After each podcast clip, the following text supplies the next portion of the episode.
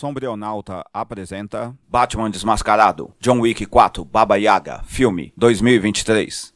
Antes de continuar, agradeço se puder compartilhar, curtir e se inscrever no canal deste podcast.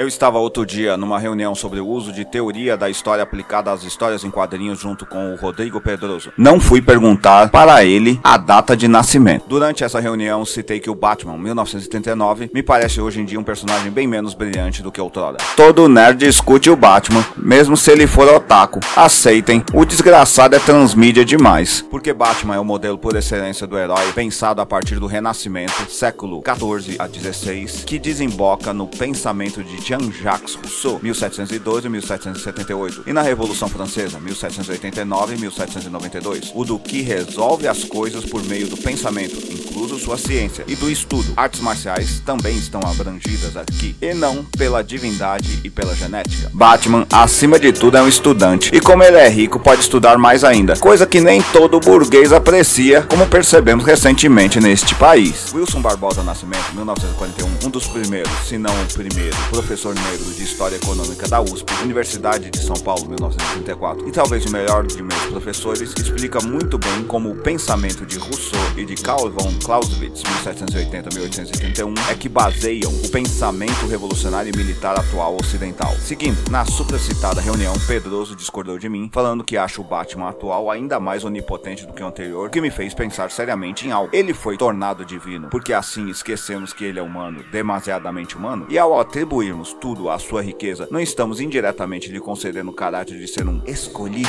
tal qual a nobreza escrota europeia? Aqui nesta produção, este processo citado no parágrafo acima foi aplicado ao personagem John Wick, Keanu Reeves, de assassino sindicalizado a cavaleiro santificado. Se acompanharmos toda a franquia John Wick 2014-2023, veremos algo muito interessante. Ela acompanha um drama atual dos trabalhadores, a aposentadoria. Originalmente o personagem deveria ter 75 anos, até que Reeves se interessou pelo roteiro e pelo universo ficcional ali contido. Nada de novo nos filmes de ação esse tipo de coisa. Os Imperdoáveis, 1992, tratou desse drama de um matador aposentado que sai para uma última cavalgada sangrenta. Tanto que Clint Eastwood, 1930, foi um dos cotados para fazer o papel de Wick. E na verdade esse filme foi feito. Derek Kolstad, 1974, o roteirista e idealizador da franquia, realizou uma produção em que o protagonista tem uma idade adequada à de um aposentado estadunidense, Nobody, 2021. Mas aqui está a sacada do roteirista. Ele percebeu que Reeves precisava de um bom roteiro para continuar sua carreira de homem com aparência sisuda, de poucas palavras e de muita ação. E que seu roteiro era bom, mas não tinha algo fundamental para Hollywood. Jovens. Ops, como falar de aposentado de jovens. Aqui está nosso paradoxo, que não é irreal. Reeves está ficando velho de fato, tanto que ele tem cerca de 58 anos, embora não aparente. Ok, você não percebeu que ele tinge o cabelo e a barba? Então ele precisa de roteiros que atendam às suas habilidades, inclusive marciais e bélicas. Reeves realmente tentou se aperfeiçoar em termos militares para seus papéis, embora ele também ainda seja apaixonado por coisas bizarras e sci-fi, o que fazem com que ele opte por produções de baixo orçamento desde que ele possa exercitar seus talentos e também apreciar o roteiro. John Wick se encaixava nesses dois pré-requisitos, mas ele também padece de um mal crônico das produções em que esse nascido em Beirute participa. O interesse que a Matrix, perdão, que o irmão capitalismo tem dele. Esse interesse vem do fato de que Reeves é mesmo um nerd, tanto que ele fez a dublagem do Batman em DC Liga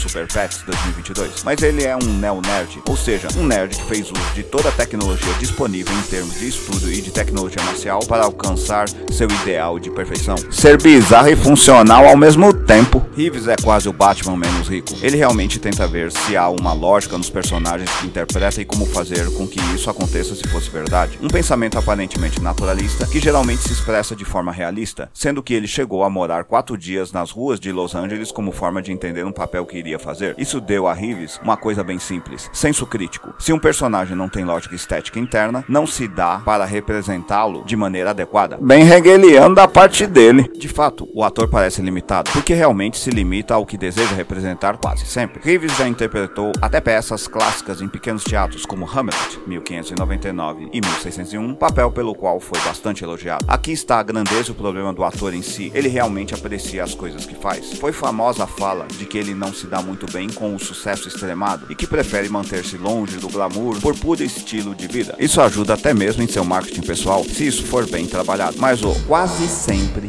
que falei tem um preço. Fazer blockbusters eventualmente ou transformar algumas dessas produções quase independentes em blockbusters. Foi o que aconteceu com os primeiros Matrix e que redundou naquele filme de nerd arregado, o Matrix Resurrections 2021. Em última análise, Reeves tem uma coisa que é procurada e desprezada pelo irmão sistema, o desejo honesto. Pois o desejo é a porta de todas as mercadorias, mas também o desejo para si é a arma de todas as revoluções. Então, todas as produções em que ele trabalha, com o tempo, são transformadas em superproduções e franquias, que com o tempo redundam em um monte de produtos correlatos inúteis para a trama em si, mas que começam a afetar os personagens dos quais são inspirados. No caso do Batman, é aquele monte de traias e uniformes inverossímeis que precisam ser criados para alimentar a indústria de brinquedos, talheres, escovas de dentes. Eu tinha uma, confesso, e não era criança quando comprei. Lancheiras queria ter, confesso de novo. Camisetas eu tenho. O problema não é querer essa tralha toda. Ok, sei que estou sendo consumista para Dedel, mas esse é um texto russoniano. Então respeitem as minhas confissões. Mas ela começa a se tornar o centro do que é narrado, tornando assim a produção grandiosa, luxuosa e vazia, como a vida da maioria dos capitalistas é. Foi o que aconteceu com essa franquia. A palavra sindicato vem de duas origens aparentemente, uma grega e outra romana, sendo que na primeira quer dizer algo como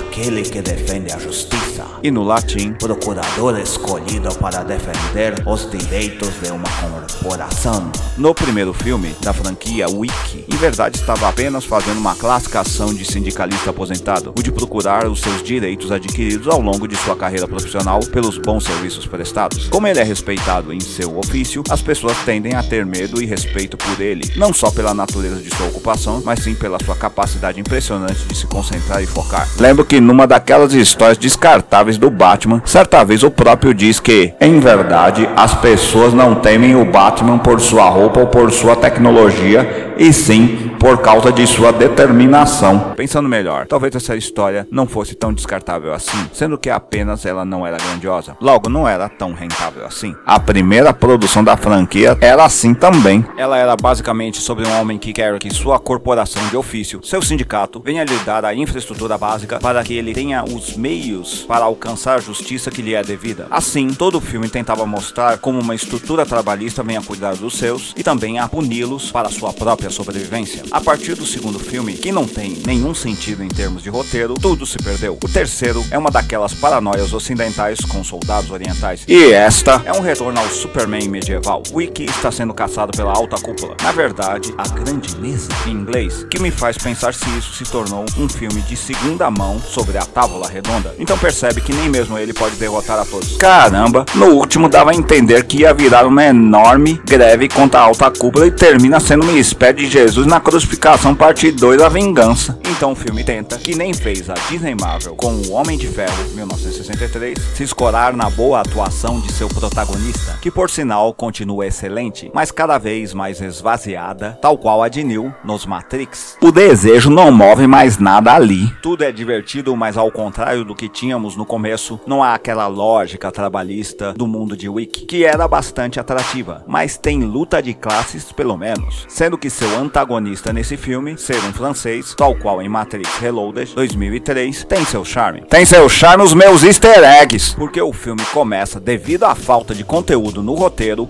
a apelar para uma quebra safada da quarta parede ao fazer citações de outros filmes de Reeves, de alguns elementos da própria franquia e até mesmo a Rogue One, a Star Wars Story 2016, fora outras referências que estão lá para que as achemos e não pela necessidade simbólica de existirem. Inclusive tem até mesmo uma cena que é de um filme do Donnie Yen que é inspirada, se não me engano, em uma luta do Batman contra um mestre de Kung Fu no meio do trânsito. Então as tomadas amplas e boas lutas são apenas formas de disfarçar que lá não existe nada. A ação dos filmes era baseada em Wiki apenas querer uma coisa brilhante, pensada no terceiro capítulo dessa franquia: viver para poder se lembrar em paz de sua esposa, cuidar de seu carro e, é claro, de seu cachorro. Desejos de um homem simples ou de um pequeno burguês. No final, Wiki, como bem seu antagonista cita o Marquês Gromon, Bill Scarhard, é uma ideia que deve ser detida, porque ele está mostrando que a alta cúpula não é invulnerável e nem invencível, e que alguém determinado bastante pode não conseguir destruí-la, mas pode fazer frente à mesma, como Neil era, e que dependendo do momento, o Batman do Cavaleiro das Trevas 1986 de Frank Miller 1957 também foi. Um exemplo que um sistema de dominação elitista,